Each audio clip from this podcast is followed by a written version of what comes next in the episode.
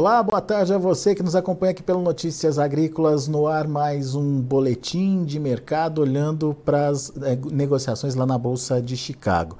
Mais uma sessão negativa para a soja, perdas relativamente pequenas, de 3 a 6 pontos nos primeiros vencimentos, uh, e a soja se aproximando de novo daquele patamar dos 15 dólares por bushel. O vencimento março, por exemplo, fechou hoje a 15 e 13 e o maio 15 dólares e 7 centes por bushel. Será que a soja tem motivação, tem fundamento para se manter acima desses 15 dólares por bushel? O que, que, pode acontecer com o mercado a partir de agora? O cenário de Chicago é igual ao cenário no Brasil? Vamos perguntar para quem entende. Quem está comigo nesse momento é Aaron Edward, uh, consultor de mercado lá dos Estados Unidos. Seja bem-vindo, meu amigo. Obrigado por uh, nos ajudar a entender o mercado. É, foi uma semana aí de pressão. Acabei de falar os preços, mas o mercado acabou corrigindo aqui. Uh, Para a soja, não são todas as quedas que eu falei, então. Uh, vou, vou revisar. Soja para março acabou fechando a 15 dólares e 21, com alta de 1,75. E o maio, daí sim, com queda de 4 pontos a 15 dólares e 6 centes por bushel. Mas ainda assim mantendo-se acima dos 15 dólares por bushel. Aaron Edward, o que, que, pode acontecer com o mercado? Será que se sustenta nesses 15 dólares? Tem fundamento para isso? Seja bem-vindo. Boa tarde, exatamente isso. Se você olhar para os estoques de soja, eh, os Estados Unidos o estoque está baixíssimo, a Argentina está tá com pouca soja e cada e vai ficando menos. Então, aonde que tem soja hoje no mundo é o Brasil. É o Brasil que está com soja.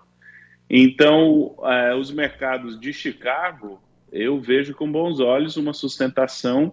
E se olhar o mercado de soja, milho e trigo, soja tem sido o mercado mais forte recentemente. Então, ainda tem todo o clima nos Estados Unidos para de incerteza que pode sustentar esse preço. Então, Chicago eu vejo com bons olhos, mas qual que é o problema? No Brasil tem uma abundância de soja. Então, enquanto tem essa soja disponível, essa soja tem que ser movimentada e aí o preço no Brasil está tendo uma dificuldade. Por quanto tempo, na sua opinião, é, esse mercado da soja tem essa sustentação, esse fôlego lá na Bolsa de Chicago?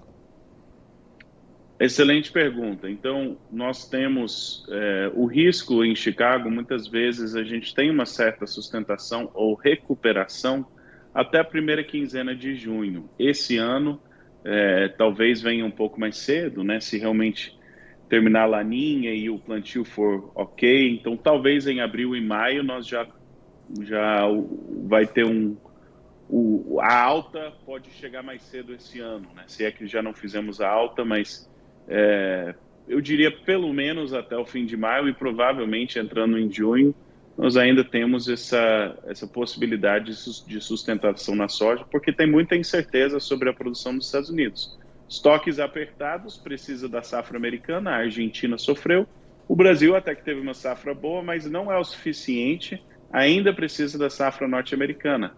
Então, eu espero que essa primavera, até fim de maio, começo de junho, a gente ainda deve ter soja bem sustentado por aqui. Dois meses, dois a três meses aí pela frente, então. Exatamente. E essa sustentação basicamente tem a ver com o andamento da safra americana. É, exatamente. Tem pouca soja de, da safra velha na, na mão do produtor por aqui. E as margens do farelo têm sido rentáveis. Então, se você pensar, a Argentina é o maior exportador de farelo. Então, eles estão com pouca soja, eles vão ter que comprar essa soja para eles produzirem volume de farelo. De duas, uma, ou o farelo vai ficar com um preço acima da soja o suficiente que justifique essa operação de importar soja brasileira para fazer farelo, ou então vai reduzir a produção de farelo da Argentina, que também vai impulsionar farelo e vai ajudar a soja. De qualquer forma, o que você tem nos Estados Unidos é pouca soja com margens de farelo grande e então você tem muita demanda pela essa soja que, que não tem tanto aqui nos Estados Unidos. Então, para mim, é, isso deve trazer uma sustentação no mercado físico dos Estados Unidos, que deve se traduzir em uma sustentação em Chicago, pelo menos no primeiro semestre. Então tem mais um componente novo aí que é o farelo, então. Farelo dando é, é, margens positivas e demandando soja a ponto de, é, se, no mínimo, segurar os preços. Exatamente, em Chicago, né? No em Chicago, em Chicago. Em Chicago. Essa situação de Chicago, que é diferente da do Brasil, Aro? Olha, é pela questão aonde que está o, o, o, grão, né? Nas áreas que você tem um superávit de grão, que você tem muito grão, então até que esse não, não seja escorrido, não, não saia essa soja dessas áreas com superávit, você costuma ter um prêmio bem negativo, você costuma ter um preço que tem dificuldade de subir. Não quer dizer que não pode ter uma arrancada de preços no Brasil, mas nesse período de março, abril, é bem provável que seja difícil a gente conseguir uma recuperação ou um preço muito animador no mercado brasileiro. Hoje a gente viu, por exemplo, o dólar subindo, subindo forte, 1,45%, voltou para casa dos 5,20 de novo, 5,22. Talvez as, as oportunidades de negócios possam acontecer a partir dessa elevação do dólar aí, e isso é um sinal para o produtor, Aaron? E, no curto prazo, março, abril, vai ter que olhar dias de alta do câmbio, dias de alta de Chicago. Se você tem que movimentar esse grão, você vai ter que aproveitar a, as, as movimentações de Chicago, movimentação do câmbio, para ir travando isso. Porque esperado, você... o esperado prêmio não dá, né? Nesse momento de, de excesso de oferta, de concentração de oferta, o prêmio vai estar tá negativo ali, né?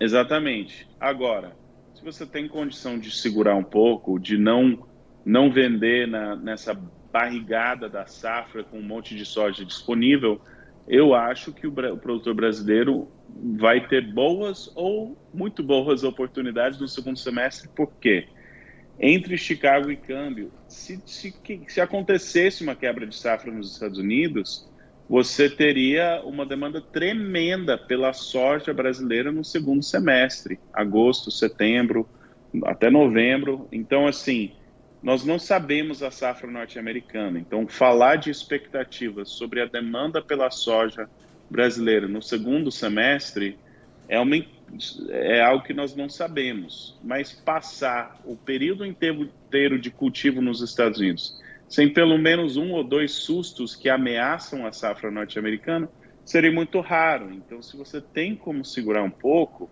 passar essa barrigada de, de março e abril, eu acho que é uma boa. Vão ter boas oportunidades. Quão boas é, é de se ver ainda. Muito bem. Então, é, a questão é, é participar, mas dos momentos de alta, então, é isso, Aaron? É, no curto prazo, né? É, agora, essa última queda, especialmente no milho e no trigo, eu acho que, falando do mercado de Chicago, tem que tratar um pouco diferente. Para mim, esse foi a, a, o aviso do mercado bearish que é para começar a tratar esse mercado como um mercado baixista e não mais como um mercado altista. Então, a filosofia de você gerir um mercado baixista é muito diferente.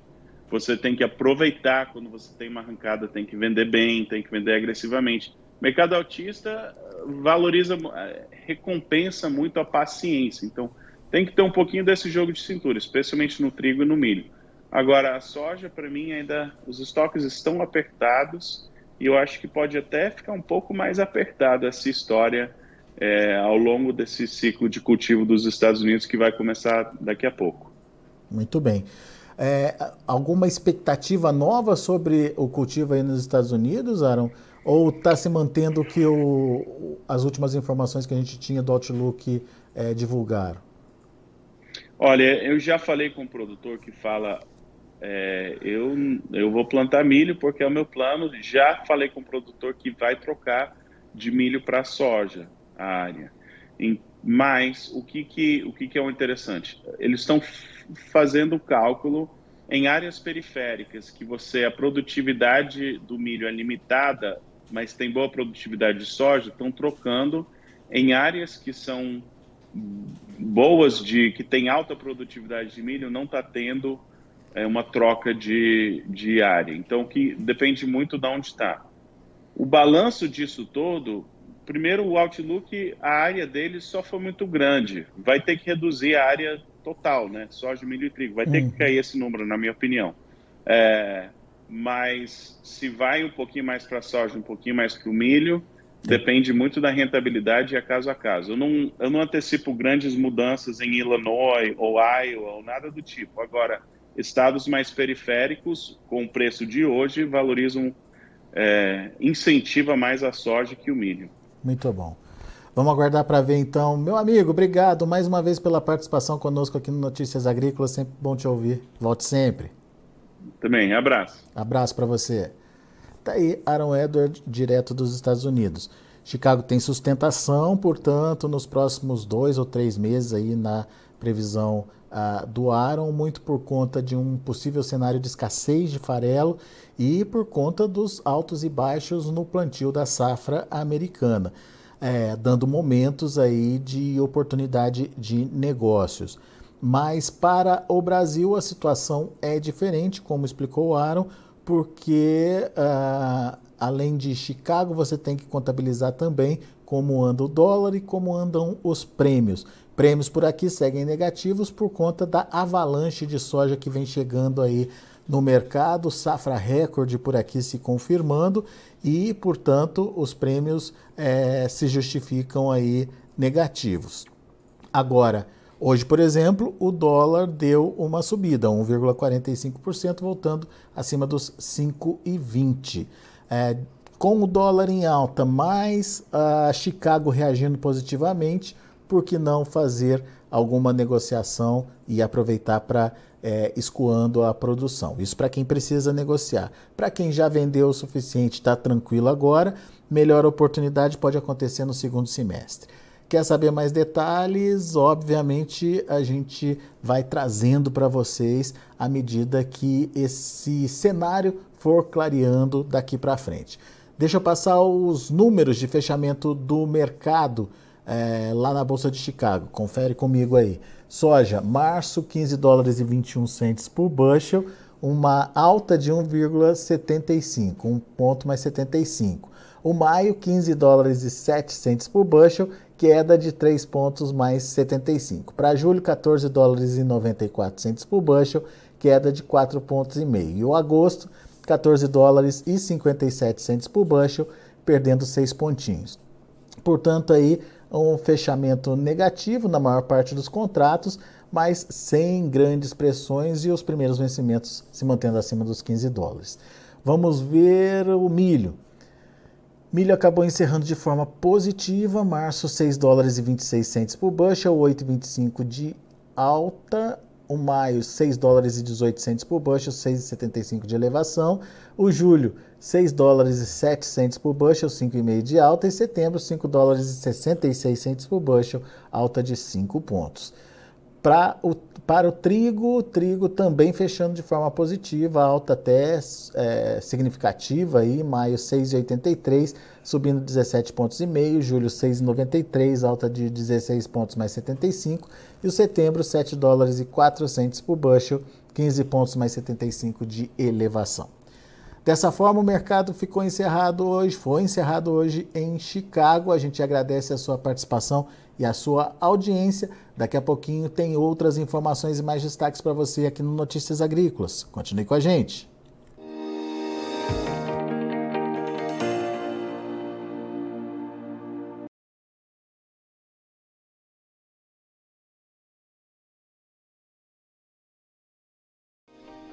Se inscreva em nossas mídias sociais. No Facebook, Notícias Agrícolas. No Instagram, arroba Notícias Agrícolas. E em nosso Twitter, arroba Norteagri.